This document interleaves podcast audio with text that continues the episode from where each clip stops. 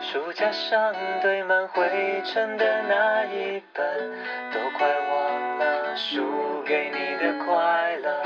拼个输赢的世界让我累了，躲到这里一起认真就输了。你现在收听的 Pocket 是认真就输了，我是 Polar，你可以在 s o n On、喜马拉雅、Apple Pocket、KKBox、Spotify 等等 Pocket 平台收听到我们的节目。因为 Po 呃认真就输了呢，它是一个不定时更新的节目，所以不管你用哪个管道收听呢，都麻烦你按下订阅按钮，才不会错过新集数的上架通知。如果你是使用 Apple Pocket 收听的话呢，也希望你可以给我们五星的评价。今天要聊这本书是《伤心咖啡店之歌》，所以我请来的来宾很特别，他们也是第一次来到，呃，认识我跟他们认识应该是快要二十年了， 没有吧？啊你在说十什几年么？。然后就是因为就是因为跟他们认识十几年了，所以我觉得在聊这本书非常适合，因为他们是在我大学时期跟我非常常交流负能量的大学朋友们。我来介绍他们出场，第一位我们欢迎小恩，哎，你的 你的敷到不行。你真的很负能量。第二位呢，也是我的好朋友微宝。。嗨，我是人生充满正能量的微宝 扫屁啊！你们两个就都给我演，我不相 信我不相信哎、哪有？我现在人生充满了正面能量。你们看，现在好山好水好风景。那你来录这个节目，你来录这个题目，哎、好好，我觉得还不错，是因为你讲到一个重点。我们今天的环境不一样，我平常都会租个办公室，或是到谁的家里去录音，或是到录音室录音。我们今天在正大校园录音、哎，对啊，好高级哦、是啊，为什么啊欢迎大家。好，，我觉得选这个场地，除了第一个有地缘关系之外，因为我们三个本来都是在文山区念书，第二个就是这本书就是讲文山区的故事啊。 That's right。对，在一开头的时候，呃，女主角就是在文山区的街道狂奔，找个归宿嘛。我想问一个问题：这本书是一九九六年出版的，你们什么时候看这本书的？我觉得我好像是大约国中吧，国小到国中，国小、国中看懂这本书，我看不懂。就是一种乱看啊。我想我应该是看不懂，可是因为就像是我刚那你刚说说的，看它为什么？嗯，大概学校指定吧，当我们高中的时候，嗯那时候很流行教育部或者所以什我么们在单位，他都会写说推荐国高中阅读。所以这本书其实被教育部强推看你的哦、自己看上书上面有写啊，明星高中必读必必明看星读啊高。中职推荐书对 啊， 我觉得，maybe 不对就是那个时候我觉得很大红家啊、误会了。而且哎跟哦，好，可是那个对啊年代或许没有那么多资讯上的那个，这本书或许可以有一看的价值。我我这本书认识他这本书的过程非常的特别哦。我是在出社会之后都当完兵了，就因为我又念研究所嘛，所以我拖很长。我是二十五、二十六岁才看到这本书你，说第一次看到吗，第一次看到知道这本书，然后看完这本书是二十五六岁。谁叫我看的呢？我的之前的那个主持的那个和和同事李明一 Amy 姐，为什么？因为那时候我在做他的节目，我是他的幕后工作人员企划。然后有某我刚进公司刚做他节目，大概前一两集的时候，他就突然说：“你们年轻人是不是都不看书了？”因为他是一个很爱看书的主持人，我我就说没有，我很爱看，啊是真的、啊，你看我都做书的 podcast，可是那时候刚认识他不知道，他说真的假的？那你有看过？他就说这本《伤心咖啡店之歌》吗？然后我们全部就是我们幕后这一边导播是这边全部都安静，因为我是真的没看过这本书，它不在我的狩猎范围。嗯，然后说：“你看，你们都没看过，你们下怎么一个礼拜我借给你们，你们一个礼拜给我看完，我们下礼拜聊这本书。，哇 然后我们就下个礼，我刚进公司才不到一个月，马上开在节目上开麦，跟 Amy 姐聊了《伤心咖啡店之歌我》觉。得很好、欸。然后她非我非常感谢她，因为我看完这本书，我也蛮喜欢的。但是我不在我敢那相信，在我那个时候刚出社会，非常适合看这本书。在我们进入我们第一个单元之前呢，我必须要先工商一下。本集呢由 Remo 读墨电子书提供认真旧书的专属折扣码，如果近期你刚好有想要购买或收藏的书籍呢，你可以考虑一下，不占空间，然后更方便携带的电子书。折扣码和使用方式我会放在本集的资讯栏当中。那马上进入我们第一个单元，拼个输赢。拼个输赢。 《伤心咖啡店之歌》是作者朱少林在一九九六年出版的第一本创作小说，以都会生活为背景，用感性的故事包装深刻的社会议题。目前累积总销量已经超过五十万册。故事透过年近三十的马蒂作为视角，在参加大学同学的喜酒时，得知自己和当年同居的男友已经过世的消息，悲痛离开喜宴之余，闯进一间名为“伤心咖啡店”的酒吧，在调酒师小叶的引介之下，认识了咖啡店的出资者海安以及溯源、吉儿、藤条六个人，成为时常在咖啡店集合的朋友。故事中期，马蒂甚至选择在店内打工。故事聚焦于这六位都会男女在社会上面临的伤心和困境。最令人印象深刻的就是他们对于各种议题的辩论。最后，主角马蒂在众人的影响之下，选择到非洲的马达加斯加寻找生命的意义。读者可以在这本书里，在不同角色身上看到自己的缩影，陪伴他们走过各种无奈。你还记得这六位角色吗？拼个输赢，陪你看看他们的伤心故事。拼个输赢，先告诉大家，伤心咖啡店的故事，它主要在描述一群朋友，然后这些朋友们有些是前同事，有的是刚认识的，他们合资或是合力开了一间伤心咖啡店。然后故事中，我们是跟着女主角马蒂的视角，闯入这间咖啡店，认识了这群伤心的人们。今天的拼个输赢，我就要请两位帮我比拼一下，你认不认识？你读完这本书之后，你知不知道这些角色们的伤心之处在哪里？以伤心咖啡店的主要角色为主的话，就是有在合力经营它的有六个。好，第一个就我们就从故事女主角开始，马蒂，马蒂同学呢，我们刚刚讲到嘛，奔三的年纪，然后呃，女生已婚，但是跟丈夫分居中，在那个故事刚开始的时候，故事开头，马蒂她吃了一场高中同学的喜酒，意外得知了她初恋男友的死好，然后她悲痛的离开了现场，才闯入了这个伤心咖啡店。请问两位，你们觉得马蒂她最伤心的地方是什么？我觉得他找不到自己耶，至少在前半段是这样子的。然你要后来一首找自己吗？他在这 一 no，谢谢，你这应该不是歌唱节 目你就可以略过这个你可以部分唱没关系。 ，no。哗啦啦啦啦啦。好了，然后呢？我觉得他伤心的地方在于，他身边的人对他很恶劣，他在意的人不在意他，然后他反而是呃在意他的人，他其实没有很在意。嗯，我觉得他是一个衰爆的倒霉鬼啊！为什怎么么说你？看他去吃个喜，他被他在大学的时候是边缘人，被排挤的，然后大学的全部的人生都给了那个初恋男友，然后吃喜酒的时候还听到初恋男友失恋，他他挂掉，他最后一个知道，然后很狼狈哭着跑出去，然后她回公婆家还被公婆家赶出去。然后丈夫在那个丈夫是分居嘛，就是丈夫在国外工作，对丈夫还就是有二奶， 嗯，他一切都是最衰最衰的状况哎、他对人啦，生好没有像一可件以这事。么说。对啊，我觉得他的伤心就是显而易见，他他没有的在，伤心是，然后他找工作也找不到自己喜欢的，嗯嗯，他不知道自己喜欢什么，就是你们说他找不到自己，他知不知道自己喜欢什么，嗯他还找不到答案，所以他只能是一个，然后是一个老板明明喜欢他，就是很欣赏他的能力，他那时候做秘书嘛，对，然后也想要拉拔他起来，但他又不喜欢这份工作，所以他整个就是人生卡在一个什么都不喜欢的状态。所以所以我觉得就迷茫啊。好，我要我要出第二题喽。好，好，第二题是第二题是小叶。好，小叶是可以算是马蒂他闯进咖啡厅之后第一眼看到的人，嗯、类似咖啡厅的 bartender，然后也是打理咖啡厅一切的人，然后就住在咖啡厅楼上。马蒂第一眼看到他的时候呢，以为他是小男生，认识之后才发现哦，他其实是女生。好，小叶这个人，你觉得他最悲伤的地方是什么？他好悲伤哦，他真的好悲他伤。好悲伤，来你说一个吧。嗯，他的人生就是为了别人而活，他的人生为了看不到谁他自己，为了海岸。为我们故事男主角而活。 Yes，怎么说为他而活？他会很在乎海安去了哪里，海安什么时候回来，海安进来了没，海安。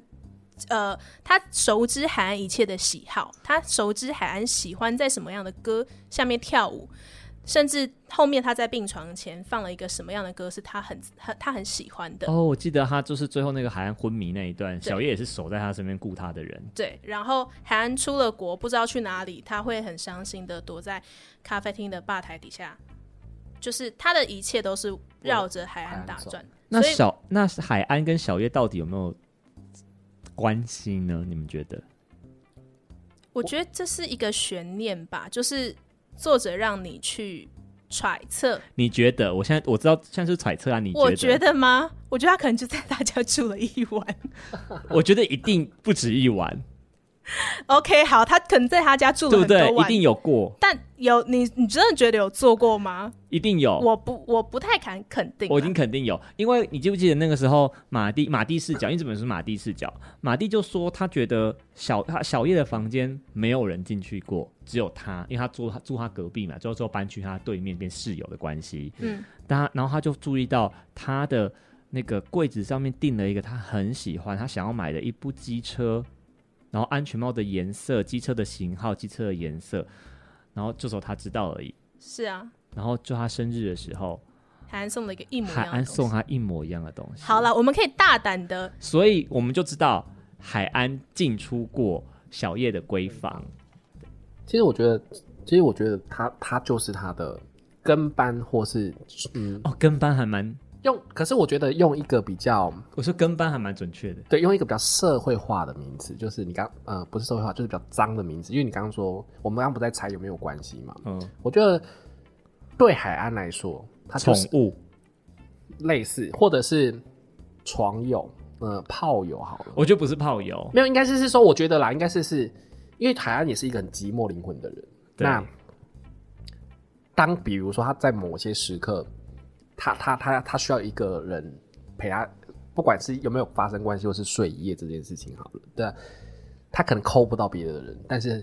小叶就是一个你知道电话一来，可能瞬间他就会出现的人。我我这这点我我我我不支持，是因为我觉得海安人生在这本小说中他不缺那种一扣电他话怎就么来的人。对啊，是啊他怎么是可能没扣不错到啊别是人没？错对，小叶只是不到别人。小叶， 小叶只是他其中一个投射，就是嗯他是啊其中一个、一条线而已，但不重要。就对对海安来说真的不重要。对啊，对海安来说重要的可能是这间咖啡店，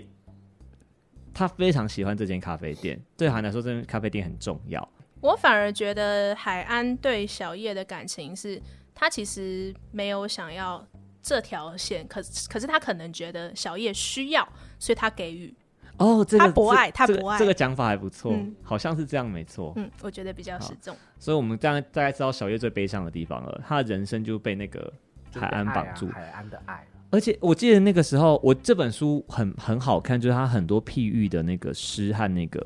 就是它其实这本书其实没有什么精彩的冒险或旅行，但他们就是一个像日记生马蒂的生活日记的感觉，像什么他们去海边，这一群人去海边吟诗作对，然后就聊到说什么，你要说谁的诗？就是吉尔帮帮小叶写的诗，哦我是一就颗说苹果。他是被困在什么里面的，困在酒缸里面吗？不得不说，吉儿真的是然后，很有然后包才含华说什么？它是一只爱情鸟，然后被关在一个名叫海岸的笼子里面。就其实这，我其实小叶在，我觉得我在出这一个题目，在写这个时候，我觉得小叶的伤心是最好答的，对啊，他他真的太最明显伤心哎、而且他几乎把他的一生都赋予了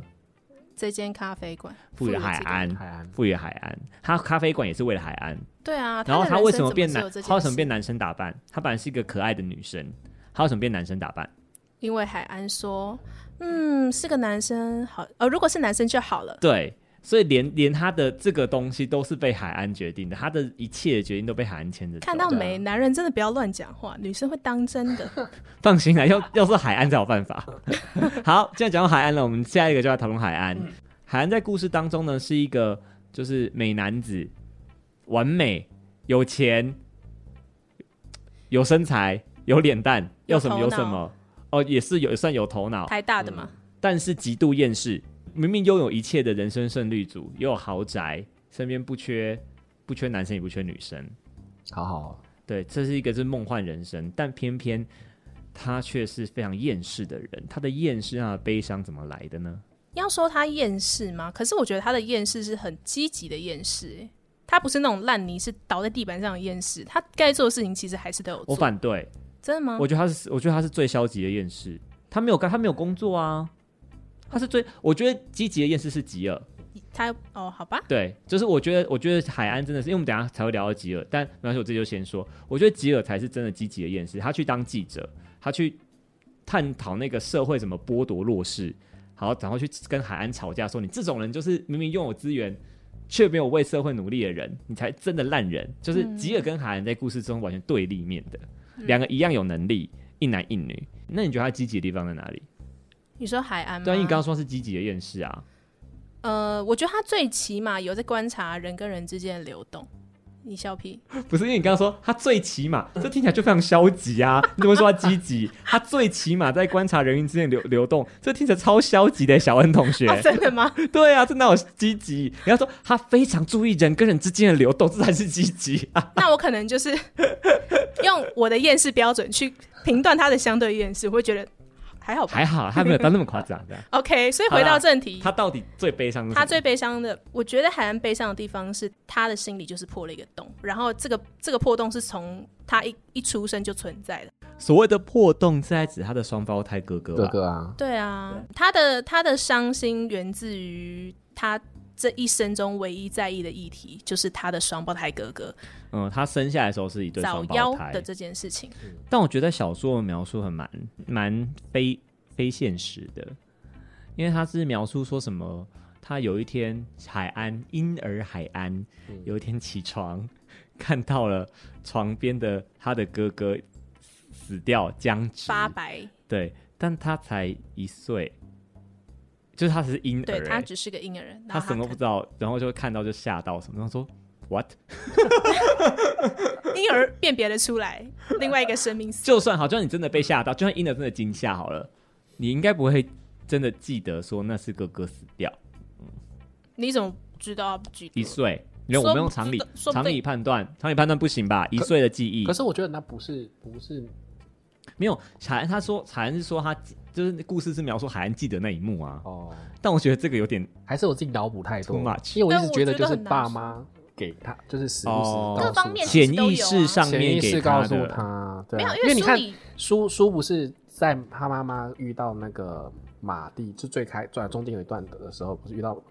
呃马蒂的时候，然后就告诉他说他是双胞胎，然后他哥哥怎么样怎么样。对他们在然后咖啡厅的哦过没时候，多久的时候，就是我我我不知道，我自己觉得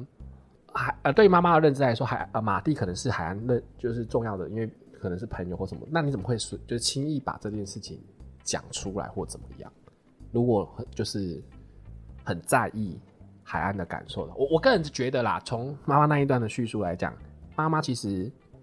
可能是对于海宁很早就海岸的哥哥很早嗯夭折这件事情是愧疚，所以反而没这么爱海岸。海安他在故事当中，他除了是这间咖啡厅的大股东之外呢，他还是一个大帅哥，就是他帅到就是很多客人会为了他来光顾咖啡厅，对啊，超有钱，不用工作，还可以赔钱做一间咖啡厅，对朋友还非常慷慨。然后马蒂出去旅游就掏出什么几万美金给人家，然后也不用没错还，但是他时不时不时就像你刚刚聊小叶说，他会心中沉迷，嗯然后他有时候他怎么他家旁边就睡就两个女生。对对，就是他床床上就睡两个女生，就是好就是打炮这样你不要一直中途透露你的线。而且而且他还是个双性恋的感觉，就他男生女生都可以的感觉，就对是在对对故事中会讨论说他到底是不是同性恋呐、就是因为他好像男生女生他都会勾引这样子，没错没错，然后也没有答案，就在故事中也没有标准答案，这样就是一个非常神秘，但是又完美，但是这个完美又非常的自怨自艾。我们刚刚讨论到他的悲伤，其实小说也给的很明确，就是他有一个他失去了一个跟他一模一样的双胞胎哥哥，但是在婴儿时期。我在想这个，我自己觉得这是因为小说啦，所以可以这样子。我觉得这是在现实生活中影响不会那么大。你真所的谓影响不会这么大，是什么意思？就是不会影响到让他因为双胞胎哥死掉就厌世成这样。哦，就是你要想，但是毕竟是一岁，如果如果是长大之后可能会，对你的手足夭折可能会影响你，但是在你是婴儿时期的时候。我觉得说不定他懂事以来才知道，哦，原来我跟双胞胎哥哥，呵呵呵。可是我觉得有时候就是那种不是我说，这是小说的写法，哦才会变成有这种那么明确的说，哦，他的悲伤，然后后面又写一个长得跟海岸一样的人在马达加斯加嘛，嗯他去追追寻他嘛，把他投射是自己哥，或是他什么样子的一个虚幻的一个状况，就那个长得很像自己哥哥的人在马达加斯加出现，然后他去追寻他。我以为你要说这是这本书里面的其中一个槽点，哦我不会觉得是槽点，因为这本书本来就是一个小说，本来就是有一些创意造的成分。哎、对啊这本书就在讲这种人性的弱点是什么？不过我比较想要探究的是，到底因为书中有其实有大量提到海安就是一个自恋、自恋到不行的人。那我比较好奇的是，到他底到底是自自恋先恋还是自卑啊？他到底是自恋先，他还他是是他他爱他是哥哥先？我有上网查，它是一种自恋型人格，有很多种嘛。那其实有一种是因为你你心中有一些，就像刚刚讲洞或是缺憾，嗯，那你不想要被发现这件事情，或是不想要被看穿，所以你会武装自己的一种形式。啊、所以所以海岸这这一切可能是一种武装的形式。对啊，哦这水瓶这个座解啦释还不错哦，我的设定就天秤座啦。你说你觉得海岸是天秤座？对啊我跟你说我没有答案，海岸是什么星座、欸？哎、啊，什么我们刚刚就讨论这件事哦啊。作者目前说他是双子座也是，我觉得也是合。理吧？而且他是双胞我胎。不知道我上面放了好多星座，我跟你说，那个关于星座这题大家都很好奇。嗯然后在那个就是后来新版的那个作者有回答，就是这些角色是什么星座。嗯然后作者的回应是：我其实没有帮他们设定星座啦，因为我跟星座不太熟，哈哈哈我只有设定海岸是双子座，是啊、嗯，他只有设定海岸是双子座，其他人的星座他全部没设定。那我们双子座的担可以当， take 作作者嘛？加20双年双再回子来座的担纲是当然觉得很好啊，那么完美的人当然是双子座啊。主持人，主持人什么星座？我双子，大家都知道我双子座啦。 OK 双双就是厌世又美好的人，双子座很好。 OK，谢 OK，喽好，在我们下一题就来聊，我们下一题来聊吉儿。吉儿就是我们刚刚有提到一个聪明务实的女记者，然后能言善辩，关心社会议题，关心社会运动，好像也曾经爱过海安，跟海安是大学时候就认识了，后来成了同事，然后又开了那个一起开了那个伤心咖啡店。我觉得他最后很精彩，是他写了一本书啦，就是《新佃农时代》。嗯，对吧？新地农时代就是去揭露，就是现在土地的一些不公平啊，然后怎么欺负呃这些得力的人怎么欺负弱势，生活上是非常忙碌又务实的一个人。嗯请问你们觉得吉尔他最伤心的地方是什么？基尔有什么好伤心的？我觉得他伤心地方多的嘞，他是、哦他就是标准的积极厌世啊，他对这个社会非常不满啊。我我个人觉得啦，就像你刚刚讲的，嗯你觉得吉尔可能曾经爱过爱海过海岸岸，，但但我的看法是，吉尔是是是爱海岸的。你吉说尔即即便到后面嘛，对，就是我我我个人觉得吉吉尔其实就是爱海岸的。那其实这本书里面每个人都爱海岸，对啊，呃威宝也爱海岸， 没有，我个人觉得吉尔爱海岸，但可嗯，是谁先爱上他 的？ 这个歌可以拍电影。我们没有都爱。我我们觉都得爱我觉得吉尔爱海岸，但是他他为什么在里面这么多对立的画面？我觉得我我第由二爱生恨。对就是。嗯我后就是你明明是这样子，为什么你不要那个？对，三十几岁之后看这本书的时候，你就就突然想起说，欸其实不是小时候就比就喜欢某个女生。天啊，你不能跟我讲太多，因为我会有画面，我跟你太熟了。等一下，你不可以一直把我的本名放进来，你要全部都剪掉，是不是？我完全可以理解，你这样一讲，我想起你的故事，我可以理解那个由爱生恨的感觉。等一下，我们先把耳机放下，你现在讲的是不是不是，是，就是我我们都有经历过由爱生恨过，我们可能一般人都会经历过，不要说你啊，我我们可能大家都有，哦好，我我们懂你意思。我们大家。可能都有这个经验但。我的意思只是说，因为其实以前先好，先先撇开那一段，我的意思撇是开你的说那一段，对于男，我尤其我觉得对于呃小小男生来说，就是其实你会对于你喜欢的对象开玩笑，开玩笑这种、嗯捉弄之类的，或者是就是跟他唱反调。那其实他就是爱海安，我觉得他可能爱海安，比如说他看起来潇洒，很、嗯很很自由，很我喜欢就喜欢，我不喜欢就不喜欢，我想要怎么样就怎么样，我现在想要出现在你面前，出现在你面前，我现在想要消失就消失。他喜他他欣赏他爱他这种洒脱，但是他自己却做不到。哦，你觉得他爱他的洒脱，我觉得对我觉得他看不起他的洒脱，哎，其实我我我觉得可这可是这有点一体两面啊。对啊，就是就是自己做不到，所以对，那那所我以觉得看他不起他也他也害怕说，就是真的跟他进一步怎么了，就是他怕他爱不起啊啦。说不定他们曾经有过怎么了？看起来就是有啊，不是有一我段觉是得，我觉得从说，我觉得连马蒂都快差一点点要， 快差一点点要有一腿，差一点点，就是然后都二擦垒边球，二垒二对啊垒都我擦边球。所以接着我说我我觉海得海安好可怕哦，很好啊好。想当海安， 海岸就是现在新闻上看到的很多那一种，就是嗯但是他又又帅又有身材又有钱欸呢。对啊，好好说不定还好。小恩也还你也你也你也想当海安是不也是在？爱， 你也爱海有安？对年龄限制吧？对对这个对节目没有哦 p o d c a s 没有年龄限制。 ，OK，好，所以我觉得他最伤心的地方是爱不到海岸，爱不起，不爱不起起海岸不敢爱。你觉得呢？对啊，饥饿的伤心。嗯，其实我也认为他是有在爱海岸的，肯定我是跟你说，有我觉得，我觉得这本书一开始就说了，每个人都爱海岸。对他在故事中就有聊到所以就是谁先爱上他的，谁先谁就爱上爱他了的一直打这个广告。我自己是真的觉得吉儿没有什么伤心的本钱，他已经相对是里面状态最好。但是如果真的要说，嗯，其实其实他对海安，我觉得他是一个拉锯，就是想爱但又又假装自己其实没有很爱。然后他可能在哦，假装对，对对对他他可能他在他踩是一武个装最重的人。对，他是在踩一个底线，所以我觉得他是吉儿是聪明到他可以去控制他今天的爱要到什么地步。有相对的爱，就要有相对的鞭策，maybe 就是让外、哦外在外界的人都看起来不他愧像是不在愧鞭是策少。女小恩，对啊，婆但私底媳少私女底的下心情。就是房间关起来在干嘛都不知道，但出来就是在吵架。哇，戏剧系的，没有你，你刚才你刚自己在夸奖自己吗？不不 是我是说我是说他们两你说个，他们两个。他们两个，啊！我都夸奖自己写出这张编剧，房间关起来，门都不知道做什么。我觉得房间门关起来不知道干嘛是小叶。小叶哦，嗯，好啦，小我们叶也放有好放过小叶一马。好，再来，这是身上是两个角色，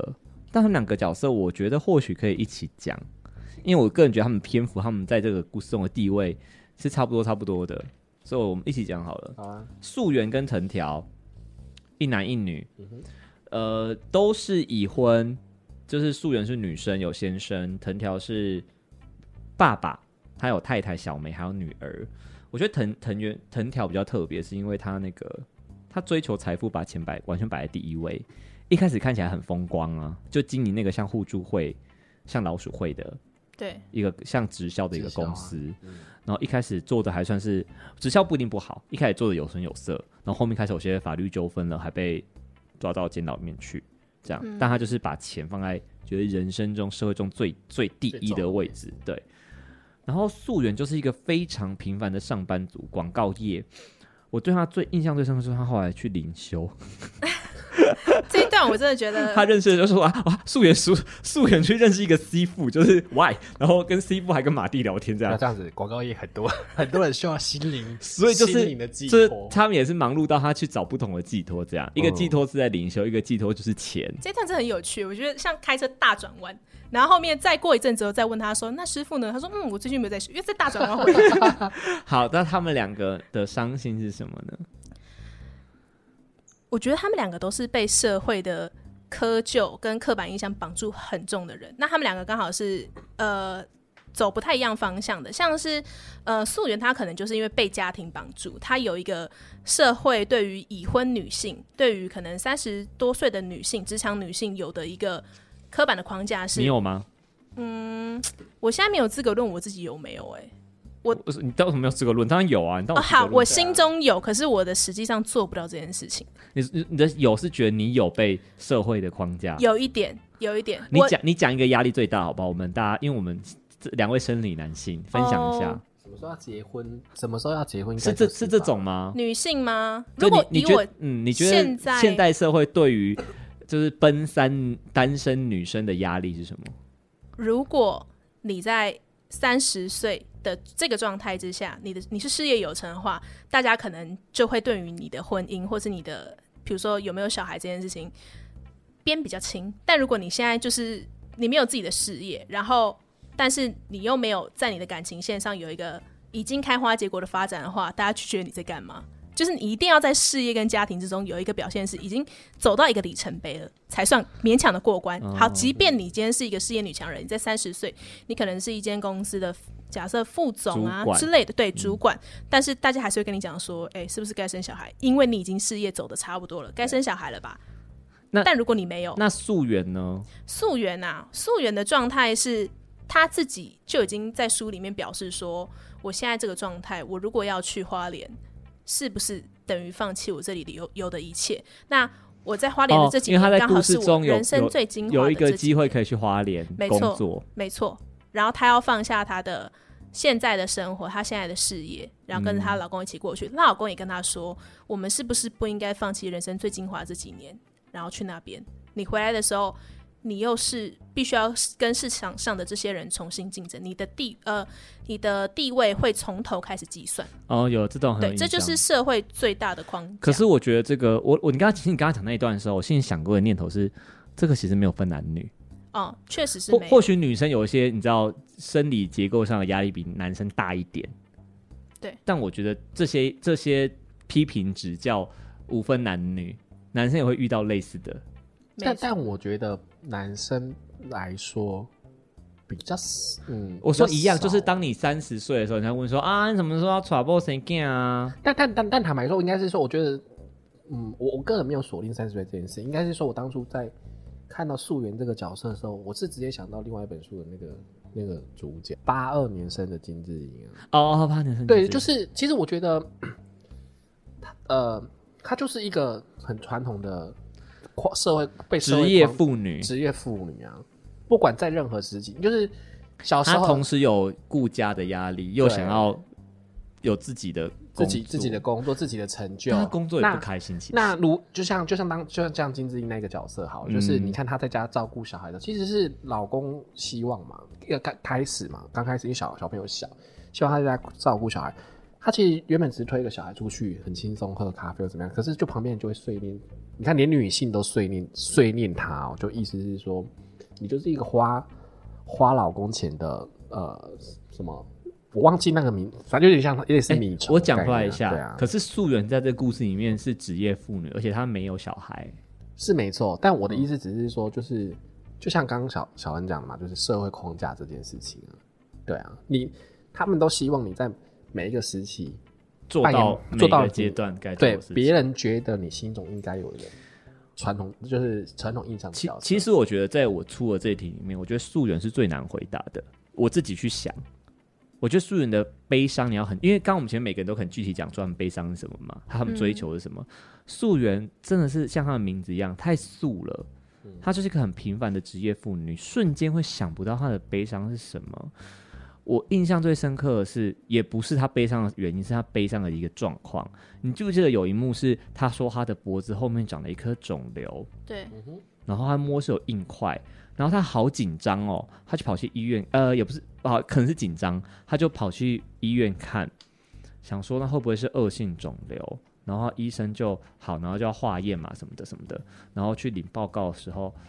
就他一坐下来，他然后那个描述什么，除了医生之外，还有另外一个实习医生什么什么东西，他说完了是不是很严重？因为阵仗很大，对阵仗很大，是不是要跟他讲很严肃的消息？就一讲哦，没事啊，那只是什么什么，你压力太大，什么结呃淋巴怎样发炎什么什么的。然后讲他说他那时候是有点难过，对，回家还哭大哭了一整因天为。他难过原因是因为他觉得竟然没事。我为什么不死了算了？对他这时候竟然他说他他很惊讶，素媛自己也很惊讶，说我竟然有这个念头想说，如果是恶性肿瘤，然后就离开不就好了吗？读者也很惊讶，我吓到了。就是我的意思是说，你就知道他其实他的状态是非常不快乐的。他对这种意外，他竟然有一点点觉得，哦，死掉是个很好的解脱。可是我觉得这不，嗯，就是我的我的意思说，可是我找不出一个真正具体伤心的原因，它就是一个被社会框架的，每个人都一样，我们对啊每个人都会碰到这个难题。但他但他对他的来说，他的悲伤很巨大，他巨大到觉得我可以离开是好事。但但但实际我在网络上看到，就是有一个他们说，他说这就是很典型的现在的台北人了、我觉得是，而且、哎、我这本书六个人都是现代典型的台可北是人，没有，没可有是他的他的意思是说，他的意思是说，就是数呃，应该这样，应该这样讲哈，就是在在呃分析一点，应该是说是北漂的台北人，哦，北在漂北漂的在台台北人生活的的的人，因为他一开始他可能他他他有充满抱负抱负理想，但是他在中间过程当中就是可能比如说旁边人都觉得你应该要怎么样，就像刚刚讲的，老公觉得你是不是应该要怎么样？对啊，就是把握现在哦，为什么要去做一些好像退休的生活？为什么要转去花莲？我干嘛什么什么之类的？那刚开始我们其实就像我们刚刚开始工作一样嘛，大家对于工作很有热忱，觉得现在这些所谓的高层者所就是的决策不好，我们以后到这个位置我就要改变世界，改变未来。但说坦白了，现在大家出社会已经一段时间了，你还有多少心中的热血是？你觉得你可以改变社我会？觉啊得除了这样之外，除了你说的这个之外，还有就是当你有一天真的到那个位置，或者你到那个康长，才发现啊，原来没那么简单，你也没有变成你讨厌的大人。 没有，小恩说他可以，我是说真的，你不要闹。我是说，就是有时候你到那个位置的时候，你会觉得其实也没有你想的那么简单。是啊，是啊尤，其是我做像新闻相关产业的，就特别有感觉。而且你有发现它溯源的定位就是广告公司，对，其实他真的是典型到不能再典型的台北人呢、我在思考他的压力有没有可能一部分就是来自于工作，一定最有大的啊压力就是来自于工作。我觉哎得、呀我，觉得是双重家广庭跟告工啊，作。广告公关，连朱少林自己本人都是公关公司出你说身。作者本人，他是不是有他一是点啊点在把他自己投射在素媛身上？我觉得一部分在素媛身上，有一部分在马蒂身上。应该是。是 I guess 好，等一下我们漏掉一个人的藤条，藤条啊，藤条他就是被社会框架绑架的另外一个原型，就是男生他一说定是要男怎么生样女生的两个刻板最刻板的对啊绑没有的样错，子没有啊错，就藤是条就是男生那条男生线一定嘛要负担最赚大大的钱经济赚大压力钱，撑起家里，撑起事，一切一切，藤条也是蛮可悲对的。啊，藤条比较有趣是，他也是一个标准刻板印象的那个生理的男性的样子，他就是好像都不在意，好像都没关系，就是他他也不会把痛苦说出来，赚大钱很开心，就买表，就买车，然后带对对对老婆好，对女儿好这对样，对对，标准典型异男然的后思考，然后压力藏在心中不，太会说，吞进去。对，所以他也是一个在伤心咖啡店里面看起来不没有伤心的人，看起来，但看起来风光，但私底下就是他也不会把房间关起伤来心说出吞来着眼泪。对，但是我们到后面就可以知道，他这个公司有一些问题了。嗯，他开始面临一些法律上的问题之后，他是不是也没有透露出脆弱的一面？我他印没象有，中直到他被关起来之后， 关起来都 之后还在表现出对他很坚强的样子。的时候，不会自己过得很好，吃好睡好，哇，他就是一副吊儿郎当的样子。我觉得就是传统传统印象上的爸爸角色，就你必就是男生必须要有这针对个男生的那个爸角色爸爸爸爸可能比较明上确个，世上一个代，就是我们爸爸上一代那爸届爸他背着男性的包袱，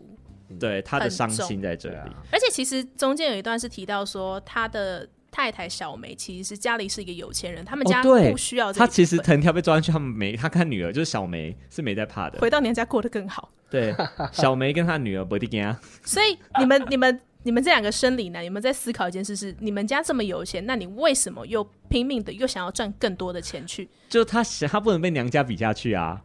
没有，我就对男生来讲，娘家有钱是一回事，这是我的家，就是我觉得她这样子，为什么藤条压力那么大？就是她娘家的太有钱了，太有钱了，嗯这会让她需要赚更多钱，对啊，她不能被她的岳父岳母看不起。好，不要说看不起，不能让岳父岳母担心，嗯，或者觉得啊，我女儿就是嫁去一个比较辛苦的地方啊。而且而且我觉得就是一个自己东西的概念，这样讲好了，就是现现在没有夫性这件事嘛，现在尽量不要，对现在尽量对是不要有什么夫妻是可是平等的对啊状，可况是。其实对于那当时出的年代来说，就是就是那就是他的家啊，我觉得不止当时出，我们现在虽然现我们现在也是啊，虽然我们算理智上尽量不要，都觉得哦没有男女平等，但是家是男他们就是新人一起的。对啊但我觉得在我们文化上那个刻板印象里面，我们还是会觉得女生是嫁出去，嗯，即便我们努力不这样想，但我们的礼俗上还有我们的一些潜意识里面还是会这样觉得，对啊，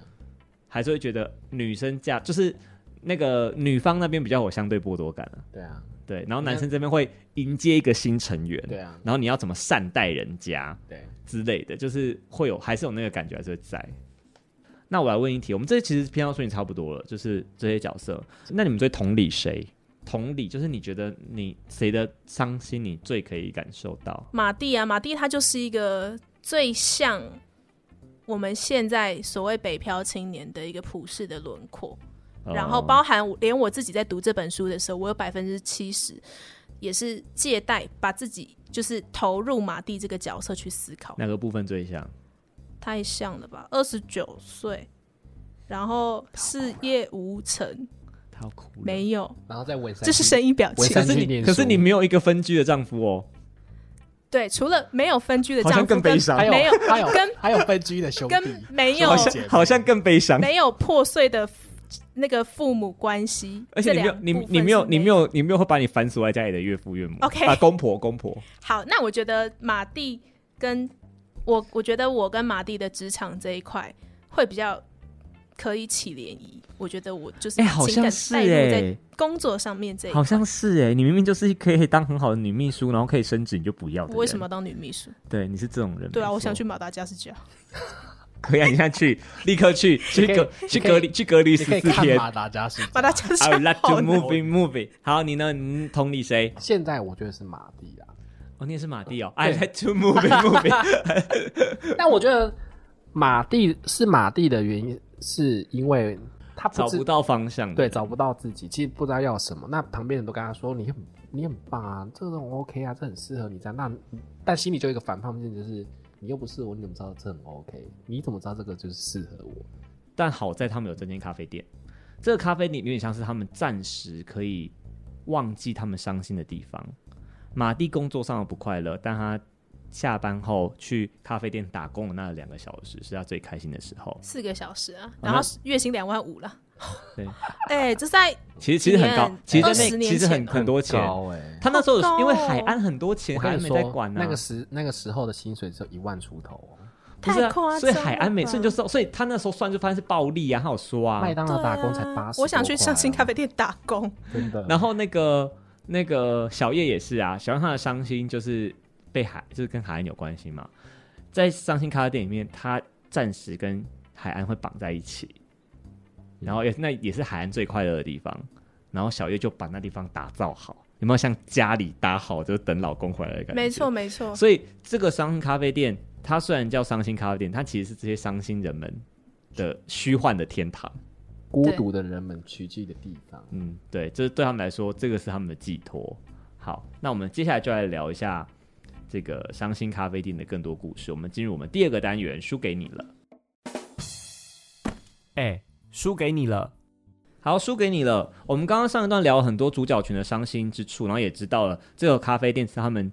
暂时摆脱现实，然后虽然叫伤心咖啡店，但可能是他们最开心的时候，在咖啡店相处的日子。那你们觉得你们印象最深刻的片段是哪一趴？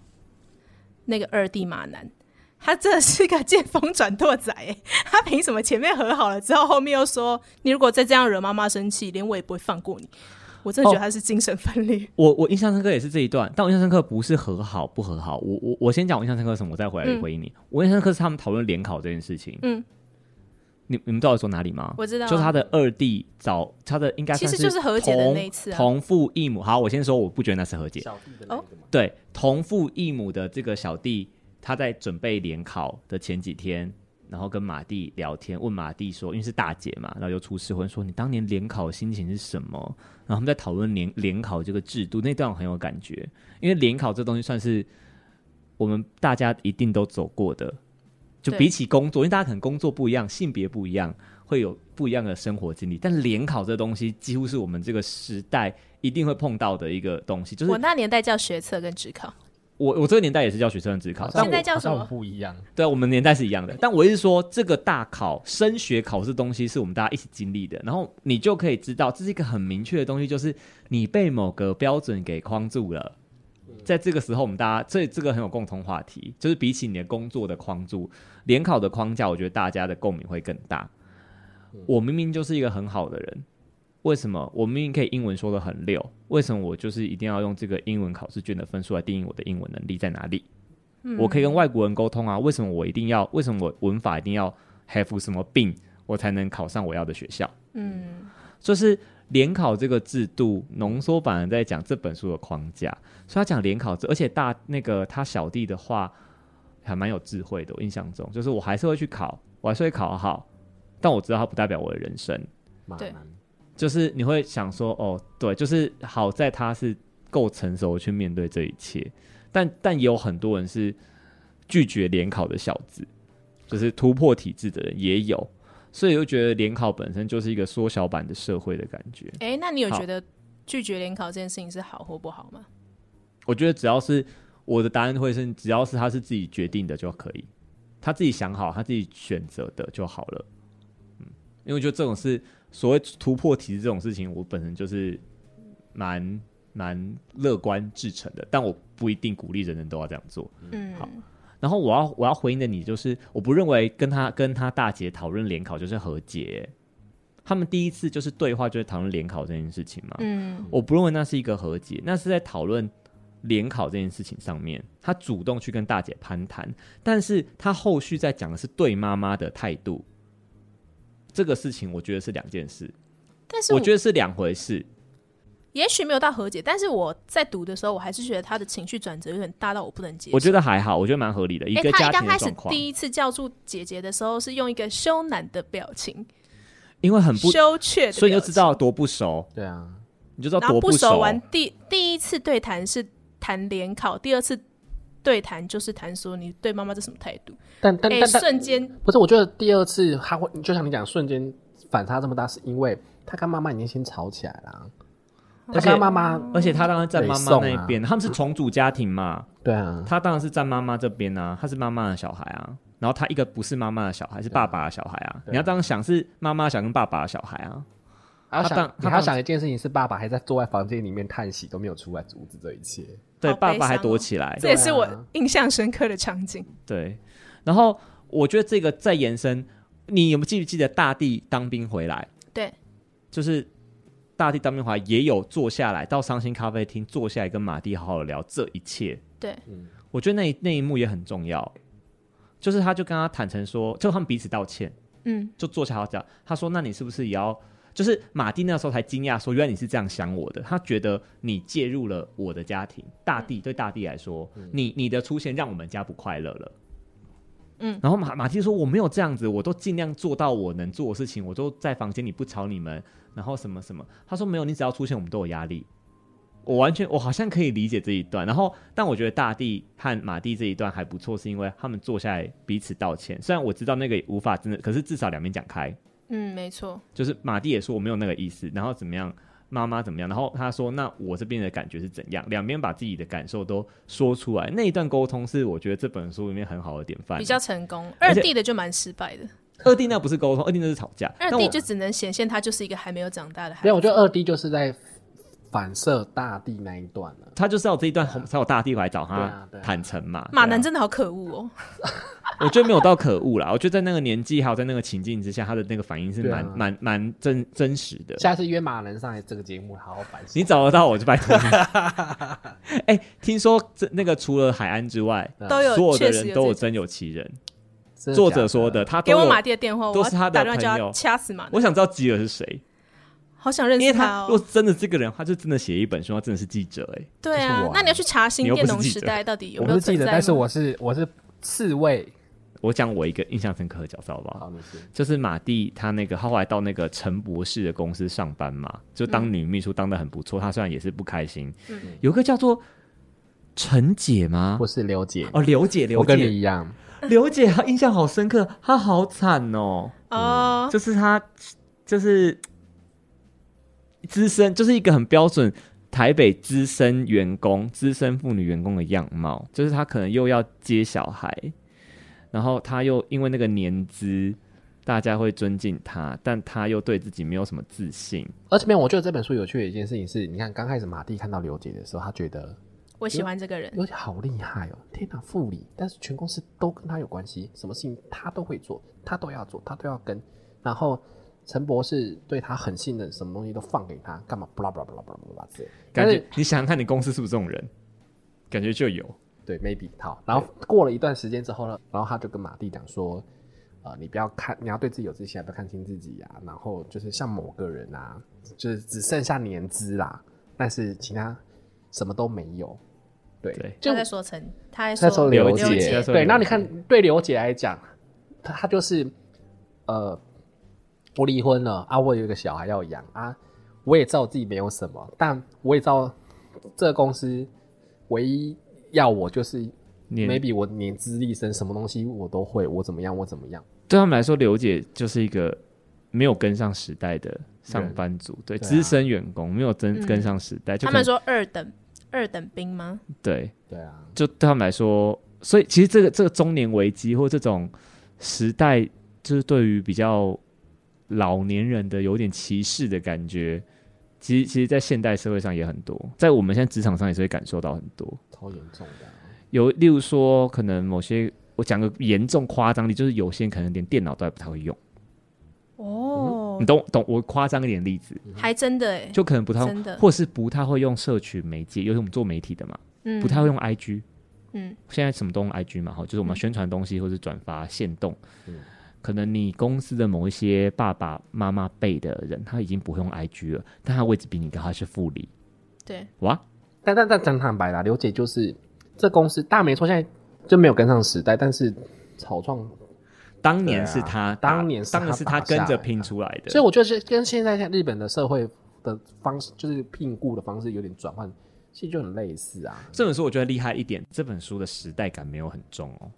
它明嗯明是一本很早期写的书，跟我们现在这个时代的落差应该很久，但我们现在读起来，你没有什么严重的时代感。你觉得是作者厉害，还是这个社会出了问题？我觉得是作者厉害，因为很多书， 因为很多书你去看是有时代感的。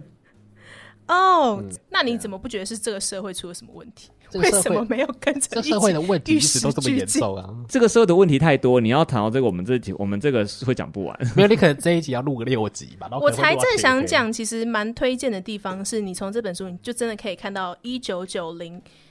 就是年代的的故事，你可以看到一些 哦，你反过来很想有哦，时代感的元嗯素。我觉得如果姑且不论他在讲述的议题之外然，后我觉得时代你可感以元素对我来说我没有感受太多。哎、我很在意耶，我觉得非常有趣。哦就像是他说，有些人家里可能没有 CD，然后或者是那个时代他在坐公车的时候，所有的人都是一个茫然呆滞的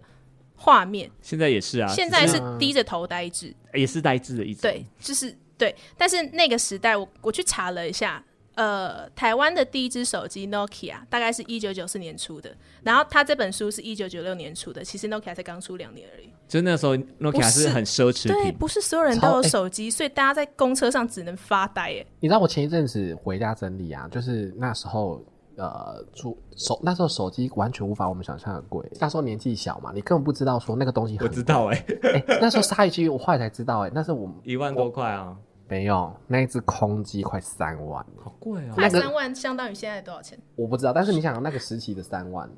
我我真的不知道。好，就那时期的三万可能我我在想那时期的三万可能可以买一台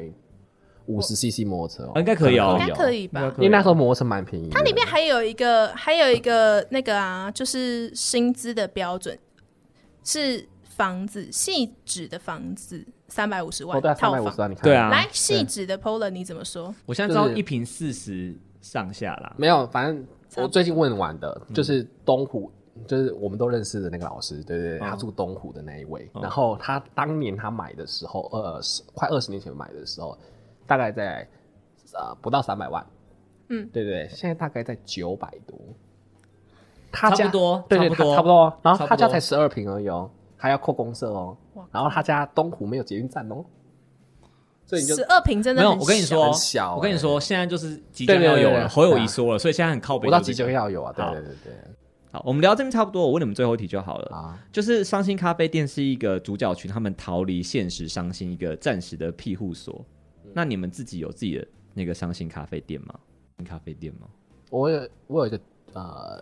有一个这样的地方，嗯，是一个酒吧，哦，你真的有一个就是消遣的一个酒吧哦。对，老老板就会放一些呃很很日式风格的音乐，你都自己去吗？有时候有时候我会自己去，对对对你刚刚讲那个咖啡，你的那个那个酒吧会放歌啊，你让我想到伤心咖啡厅那个马蒂一开门听到那首歌，你们记得什么吗？我知道请作答，那首歌是那个 Pink Floyd 的是吗？什么 Another Break in the Wall，对，翻译叫做呃，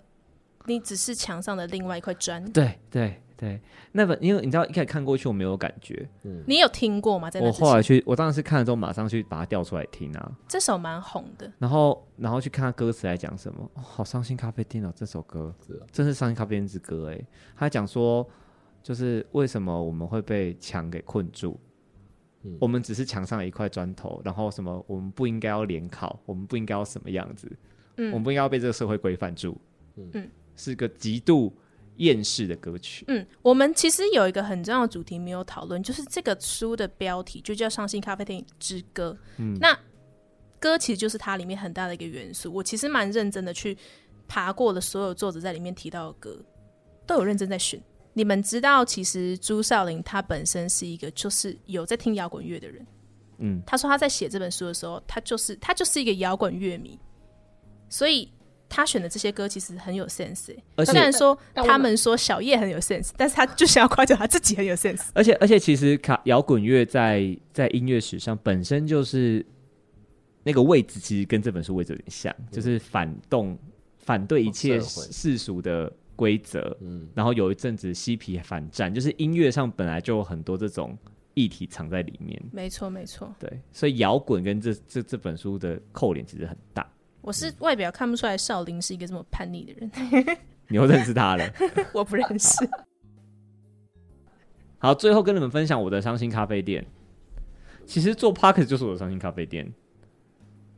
哦，可以理解吧？因为他在这个地方，他跟我的工作是完全不相关，而且我还选择了我要做救赎这个主题。然后你就可以讲一些你平常不敢讲的话。呃，没有没有不敢讲，平常是会讲。但在这个位置，就是你可以躲过一些现实生活中的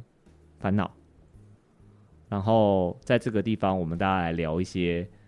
我们平常不一定会聊的话题，用不同的面向，用角色的面向去看，用故事的面向去看。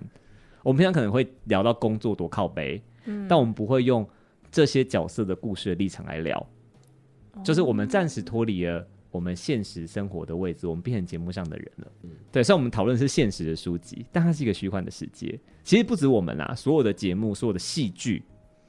电视节目、广播节目，其实都是类似的感觉。当不管也不管是主持人，包含听众，当他选择听你节目，然后从头听到尾的时候，其实他就是进入了这个伤心咖啡店了。真的吗？可是 Polar 最近在他的伤心咖啡店里面又有遇到一点点问题，我跟你说，他这开始就是在意盈利了啦。我哎、我没有在意盈利哦没，有我反我完全反对你这句哦话，我不在意盈利，我是反对他吃掉我太多时间，嗯就所以我才说我是绝对要佛系跟，这是我坚持不不周更，不定下一个任何，因为它就是我的伤心咖啡店， 你不想要在这里赚钱是不是？我不想要让它对，我不想让它变成一个不快乐的地方，就像伤心咖啡店也不是以盈利为意图，在故事里面，对啊。如果盈利了，他这件事情就有目的性，对我就他要嗯就被迫得牺牲他的生活上某些时刻去做这件事情，而且对啊说说说不定甚至盈利之后，他就不可以这么放肆的讲他想讲的东西，或是放肆的想做他想做的主题对怎么样？我们我们无法，我们身为社会上的人类，嗯，社会上的一员，我们真的无法完全脱离，不管是家庭的、社会的。对啊，对，甚至你个人给自己的期望，你都没办法脱离这些。但是我们总有个地方可以暂时忘掉那个东西，然后找到快乐的自己。那快乐完之后，充完电之后，你打开门，你出去，我关麦之后，我们再继续去面对我们生活上的所有烦恼。嗯，我觉得这是伤心咖啡店最重要的意义。你知道我想到什么吗？小人做自己，吸烟室、大麻 室进去里面，或许对某些人来说，对啊那就是他的伤心咖啡店啊。是啊，我觉得只要不违法的情况之下，我觉得都 OK。嗯他小恩可能会要被抓走了。你说大麻室吗？警察先真的生很他简家单住在圆山。现在搬家喽。好了，那我们今天就聊到这边， 好啊，谢谢大家，拜拜。你们第一次来节目好玩？吗？很好玩，为为什么小恩用一种不确定的眼神看我？怎么这样子？没有啦，你知道好胜心太强了吗？你怎么好胜心？我们这次都没有比我觉赛得，很棒啊！没有 办法接受有瑕疵的东西？那你就说拜拜，拜拜。拜拜拜拜。